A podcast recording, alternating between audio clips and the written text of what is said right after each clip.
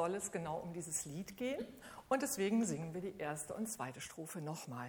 Und zwar mit einem anderen Schluss. Wenn man jetzt die erste Strophe da sieht, dann sind die beiden letzten Zeilen, der Morgenstern bescheinet auch deine Angst und Pein. Das singen wir als Kanon. Ähm, ihr seid also fertig mit Stimme froh mit ein. Ihr singt normal.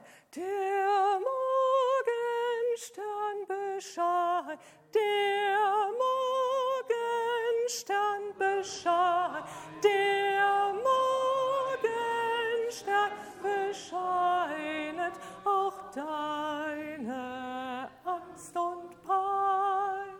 Das war gerade die Generalprobe. Das klingt gleich ganz toll, wenn ihr den Mut habt, eure Stimme durchzuhalten. Das ist extra unbegleitet, damit wir uns gut hören und den Text ja gut aufnehmen. Wir singen noch mal die erste Strophe und ich dirigiere dann den Kanon, den wir gerade geprobt haben.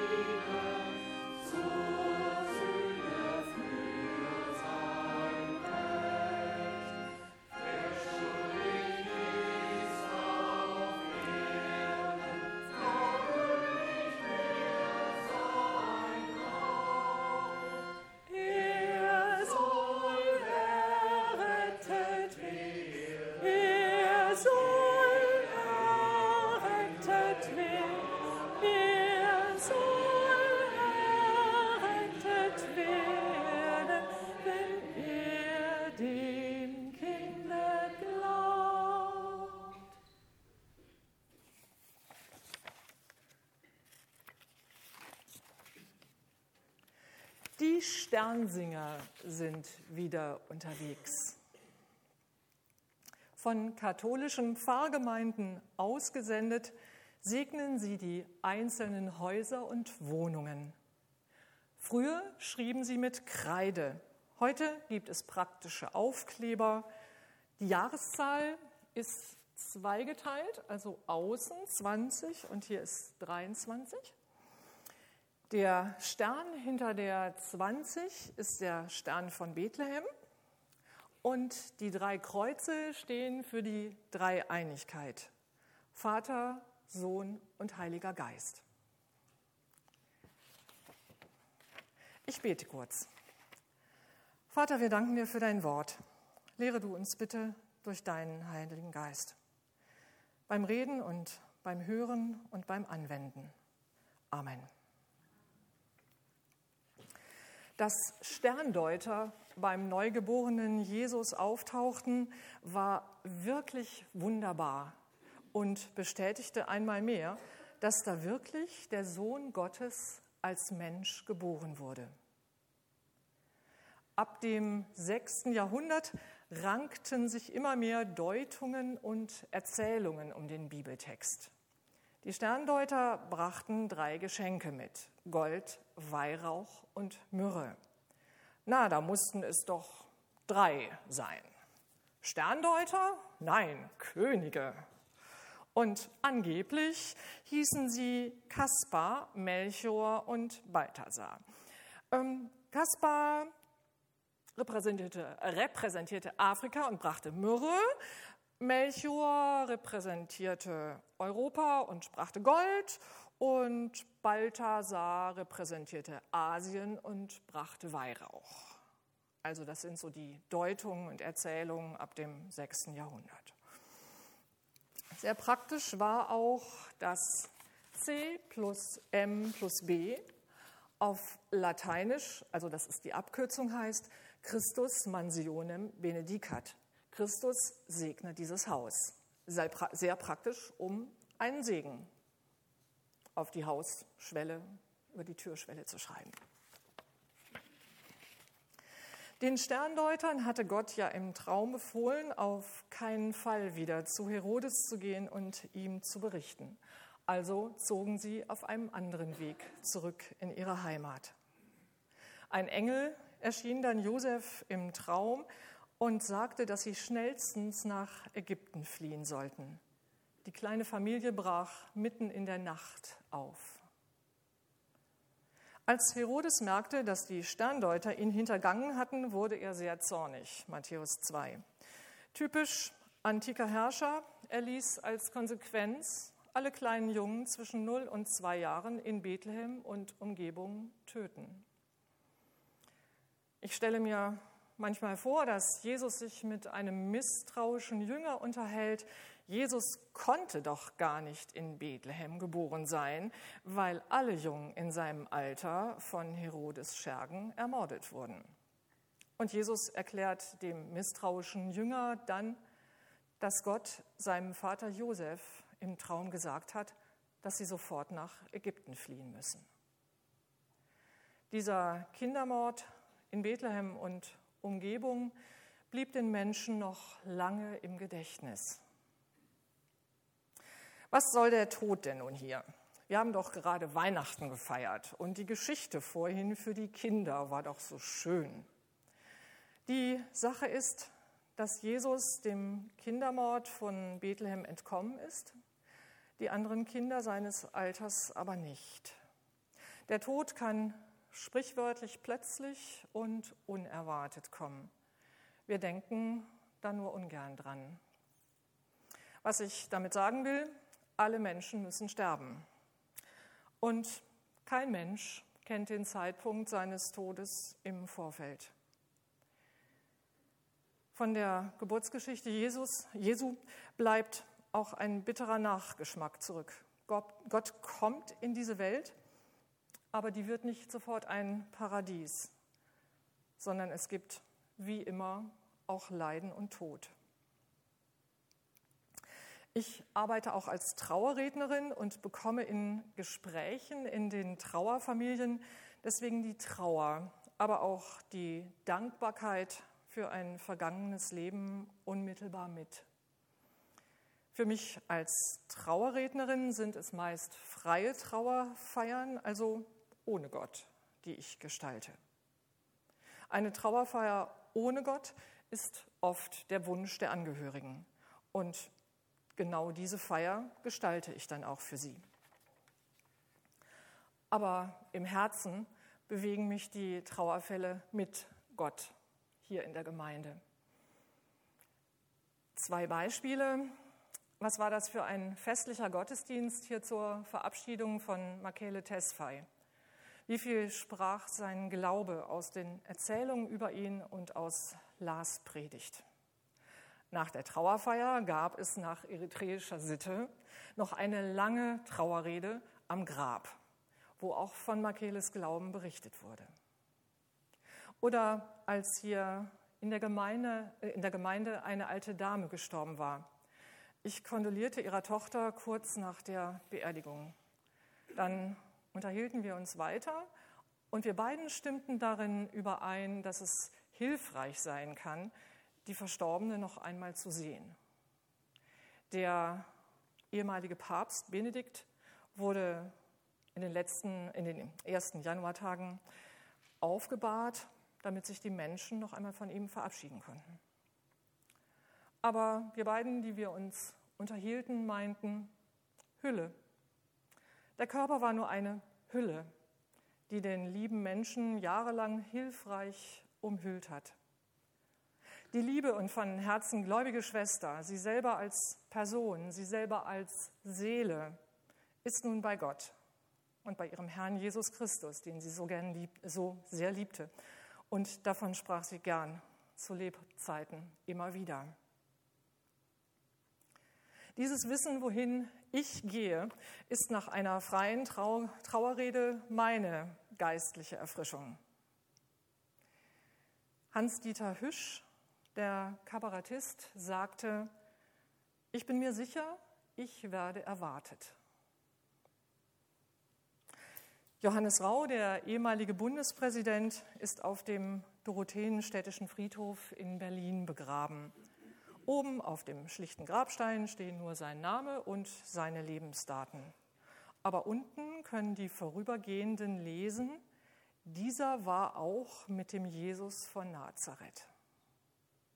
Matthäus 26, 71. Ursprünglich wollte mit diesen Worten eine Frau, die eine Magd, den Jünger Petrus denunzieren.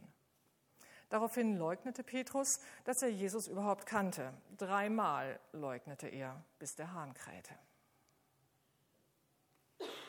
Mein Schwiegervater wurde vor knapp zwei Jahren auf dem historischen evangelischen Friedhof in Mönchengladbach beerdigt. Mit Christian, meinem Mann, war ich zusammen noch nie dort. Als wir nach der Beerdigung nochmal das Grab besuchten, gingen wir weiter herum und fanden die Reihe der ehemaligen Pastoren. Unvermittelt standen wir vor dem Grabstein des Pastors, der uns eigentlich trauen sollte. Dieser Pastor war ein Jahr vor unserer Hochzeit gestorben. Und der Grabstein dieses Pastors trägt die Inschrift, Jesus ist Sieger. Als wir das lasen, hat uns das wirklich umgehauen. Ich bin gerne Trauerrednerin und so gottlos ist die Arbeit dann doch nicht.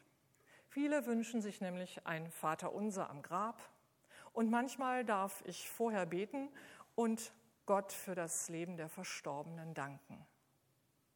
Man glaubt gar nicht, aus welchen Gründen Menschen der Kirche, Gemeinde oder Gott den Rücken kehren. Bei einem Todesfall kommt heraus, wem man vertraut.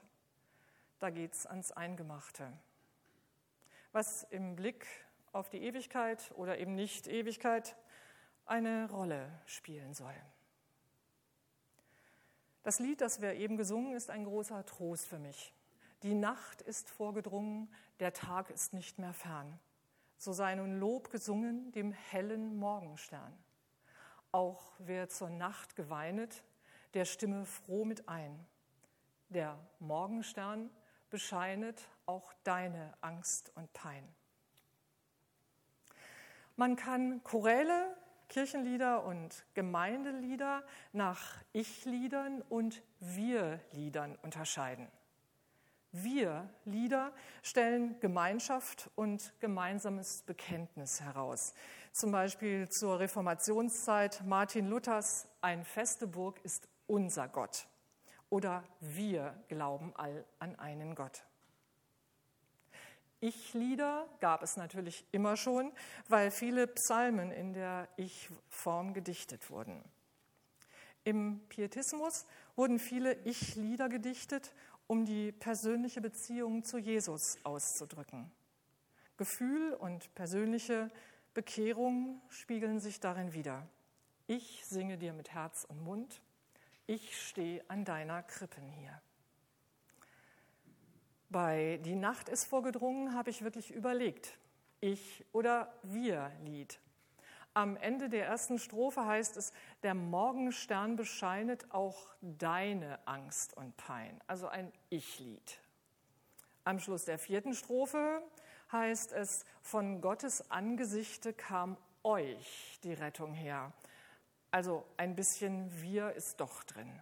Wir gucken das mal nach und singen zusammen die vierte und fünfte Strophe mit dem Kanonschluss.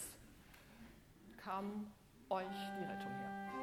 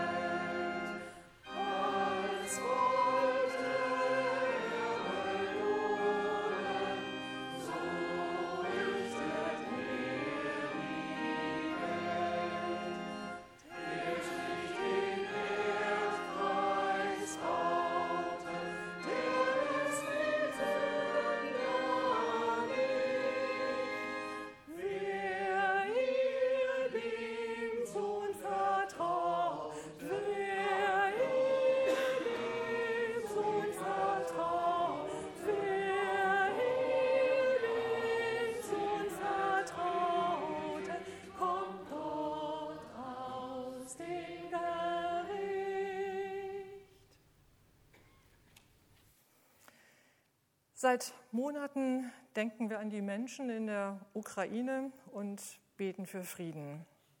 Es gibt so viele grausame Geschichten aus dem Krieg dort. Und die Bilder aus der Tagesschau lassen mich einfach nur schaudern. Vor einem Jahr ist eine Großtante von mir mit 94 Jahren am 27. Dezember verstorben. Sie saß zu Weihnachten noch mit ihrer Enkel- und Urenkelschar um den Weihnachtsbaum herum. Ihre Tochter, also meine Tante, war im Nachhinein sehr froh über dieses letzte gemeinsame Weihnachten.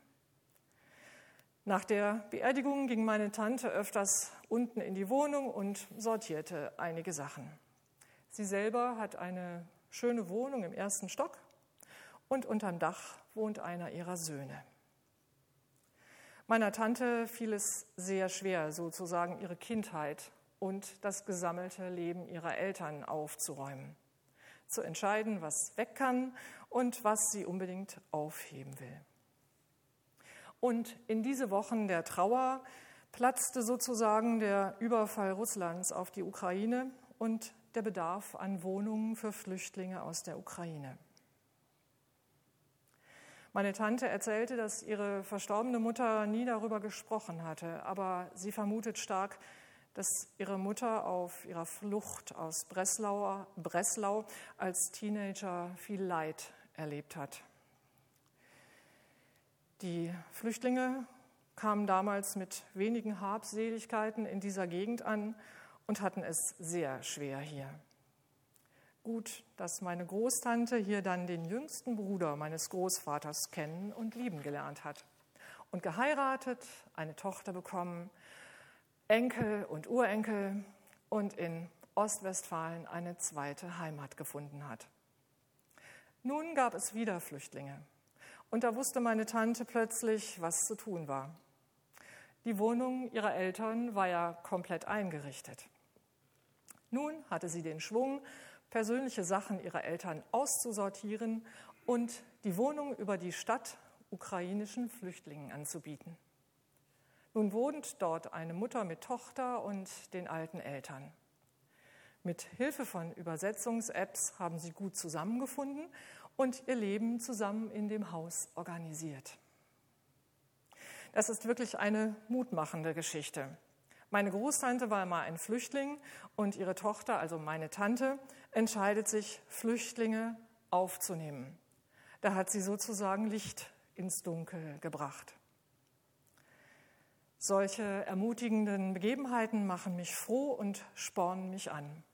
Das Dunkel erhellen. An solchen Begebenheiten auf menschlicher Ebene kann ich mir ein wenig vorstellen, wie viel mehr Gott das Dunkel erhellt hat. Ein Mensch ist klein und braucht menschliche Erlebnisse. Gott ist so groß, dass seine Liebe wie Tausender solcher menschlichen Begebenheiten ist. Ich komme aus der Dunkelheit und bin fern von Gott, als Sünderin. Eben haben wir gesungen, der sich den Erdkreis baute, der lässt den Sünder nicht. Der große Gott und Schöpfer rettet uns und jede Einzelne durch Jesus. Kennt jemand die Jahreslosung 2023?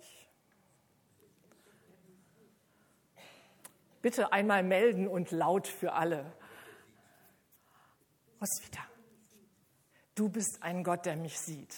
Dafür gäbe es jetzt eigentlich ein Geschenk, sowas. Ähm, das steht in, also du bist ein Gott, der mich sieht. Das steht in 1. Mose 16, 13. Da. Aber das stand da noch nicht, als du das wusstest. Ich habe da nicht hingeguckt. Ähm, das ist also kein Ich-Lied, aber ein Ich-Vers ganz früh in der Bibel, 1. Mose 16. Hagar, die ägyptische Magd von Sarai, sagt diesen Satz in ihrer absolut verzweifelten Situation. Das wünsche ich uns und mir selber auch. Ich kann sagen, du Gott siehst mich. Ich will dir und ich will deinem Sohn Jesus vertrauen.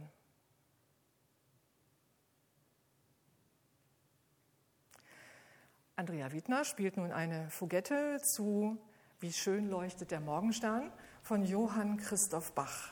Das ist eine Gelegenheit, um einmal durchzulüften.